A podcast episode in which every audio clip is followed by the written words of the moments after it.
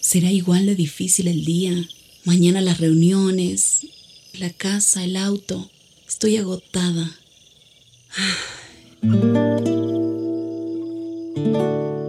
No importa cuántas cosas me hayan angustiado hoy.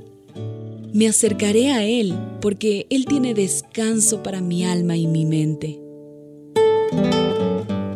Cuando mi corazón está tranquilo, puedo escuchar su voz en quietud y confianza. Mi fortaleza está en descansar en Dios. Ven a descansar.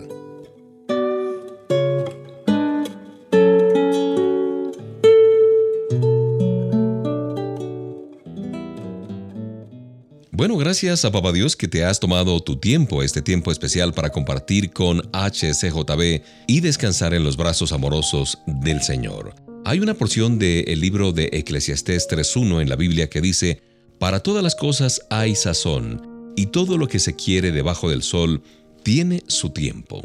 Hay una historia que cuenta la tradición de que un día un cazador encontró al apóstol Juan sentado jugando con una pequeña codorniz domesticada. El cazador demostró su sorpresa de que un hombre de las calidades de Juan, tan serio, estuviera desperdiciando el tiempo de esa manera. Juan en cambio lo miró y le preguntó, ¿por qué llevas el arco sobre tu hombro sin la cuerda? Y el cazador contestó, si siempre lo tuviera tenso, perdería su fuerza. El apóstol Juan contestó con una sonrisa, por eso mismo juego yo con esta codorniz tenemos que aprender a dejar a un lado las tremendas ocupaciones y las profundas preocupaciones. En la meditación y en este tiempo de descanso se borran las arrugas del alma, le decía el apóstol Juan. No todos pueden pasar vacaciones en la playa o en las montañas, en una cabaña, en fin. Somos un pueblo ocupado y tenemos que aprender el secreto de descansar donde quiera que nos encontramos. Por eso te decimos ven a descansar con HSJB, la palabra de Dios y la buena música.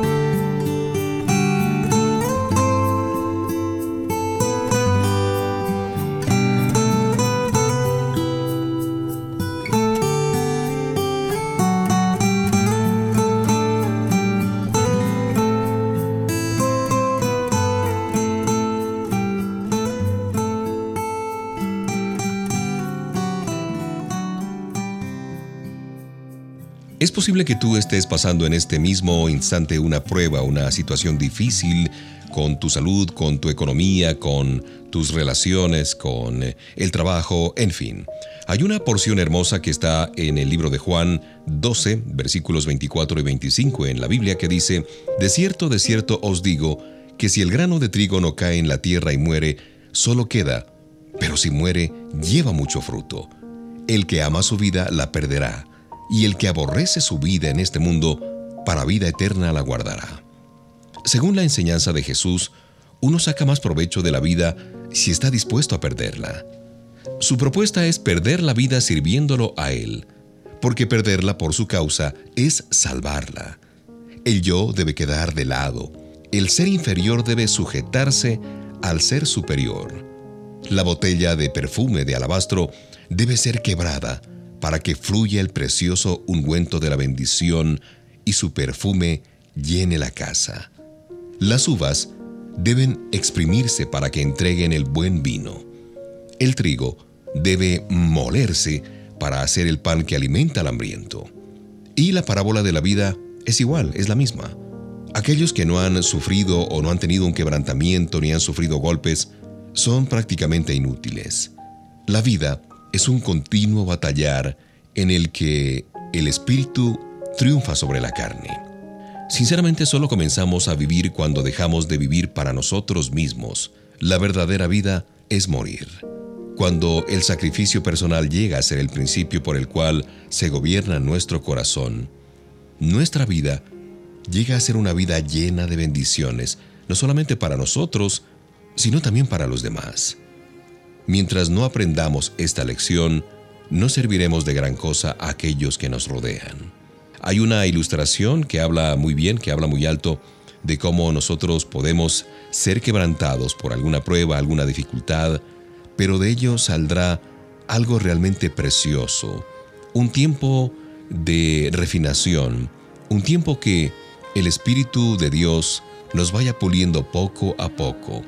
Y Él sabe hasta qué grado de temperatura nos pone ahí al fuego para poder purificarnos. En un instante voy a venir con una ilustración en la cual nosotros podemos vernos reflejados en la prueba, tras el triunfo de la prueba, con nuestra bandera de victoria en lo alto, gracias al sacrificio de Jesús, podemos ser de muchísima utilidad para los demás.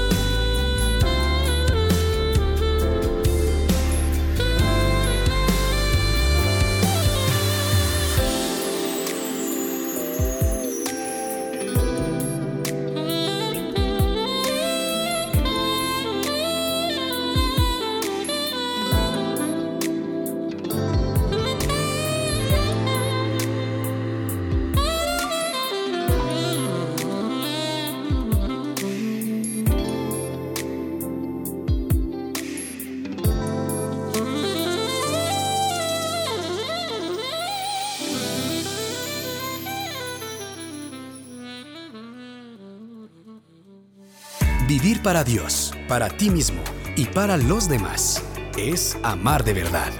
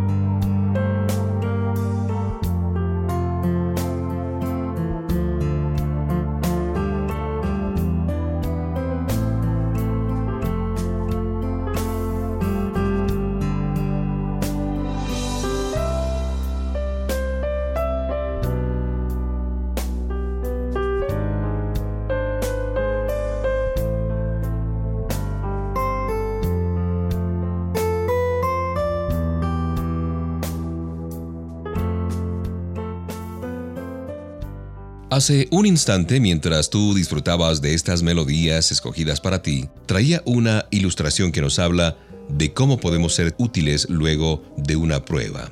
Y esto se ve en la extracción del granito de mármol que se usa para edificar una casa de adoración. Imaginémonos a las piedras quejándose, gruñendo mientras los picapedreros ponen allí sus taladros en las duras rocas. Suponen que quedarán destruidas cuando se les separe de la roca que las vio nacer y donde han vivido sin ser perturbadas durante miles de años. Después que las cortan en bloques, las sacan de allí y las pulen y les dan forma a estas rocas de granito. Entonces se dan cuenta de que han sido destruidas para que puedan llegar a ser útiles de verdad. Piensa en esto, en llegar a ser piedra bendita puesta en un lugar en el que el Creador sea glorificado, donde la palabra de Dios sea predicada, donde el pecador encuentre vida, esperanza y a un Salvador que es Jesús, donde los dolientes encuentren consuelo y los ansiosos paz en el corazón. Es natural entonces que aquellas piedras frías, grises, sean sacadas de sus oscuras murallas rocosas, aún en medio de gran dolor, para llegar a prestar utilidad. Por medio de su destrucción, fueron hechas útiles. Jesús da un ejemplo de esta ley con una parábola que demuestra cómo se aplica a la vida humana. Dijo que la semilla debe caer en tierra y morir para llevar fruto. Y esto nos lo ilustra perfectamente en la cruz del Calvario. Alguien puede pensar que su preciosa vida fue un desperdicio allí. Pero allí estuvo Jesús, aquel varón de dolores, experimentado en quebrantos, era una semilla del cielo. Murió para que tú y yo pudiéramos tener salvación y esperanza en la vida eterna con Él. Piensa en esta gran verdad mientras disfrutas de la música.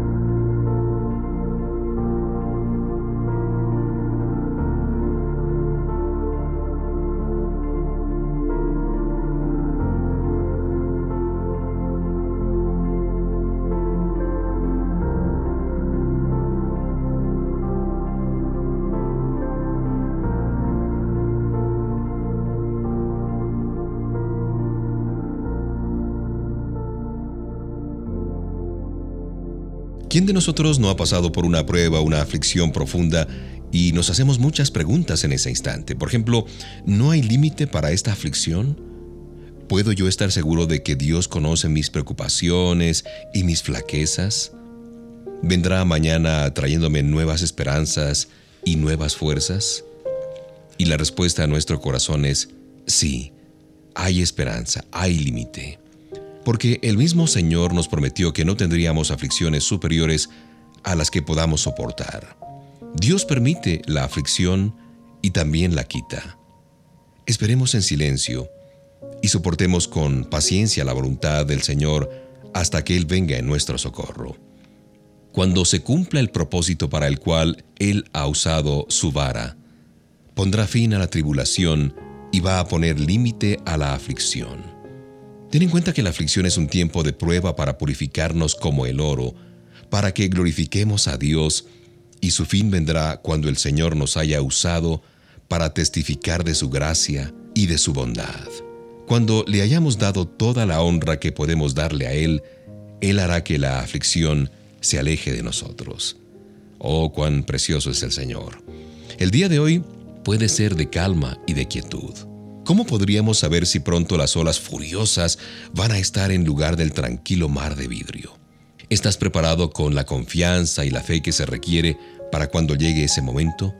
Si estás preparado, Aquellas penas, aquellos temores, los fracasos, los errores, se pueden echar sobre la borda. Al poner esas cargas por sobre la borda, el barco se aligera y se tranquiliza, y puedes confiar que el timonel te llevará a puerto seguro, libre de la ira del mar de la vida.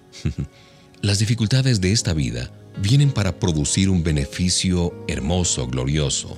Necesitamos experimentarlas para poder soportar mejor el futuro en el que nos acechan tribulaciones mucho mayores que las del presente tal vez. Los caminos fáciles, aquellos que no tienen piedras agudas, no preparan al peregrino para el agotador ascenso al monte de la dificultad. No son pérdidas o tiempo perdido las dificultades que has tenido, las piedras en las que has tropezado, las penas, los temores, los fracasos, la angustia, la ansiedad, los errores, todo lo que puso a prueba nuestra fe y nuestra paciencia. Han puesto un sólido fundamento sobre el cual podemos edificar las elevadas torres de nuestra casa de adoración y darle la gloria a quien merece la gloria, nuestro Señor y Salvador Jesucristo.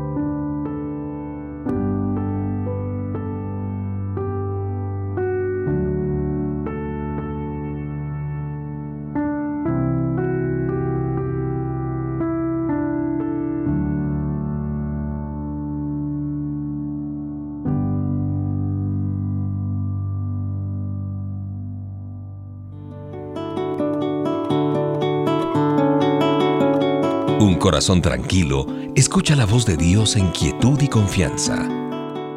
Ven a descansar.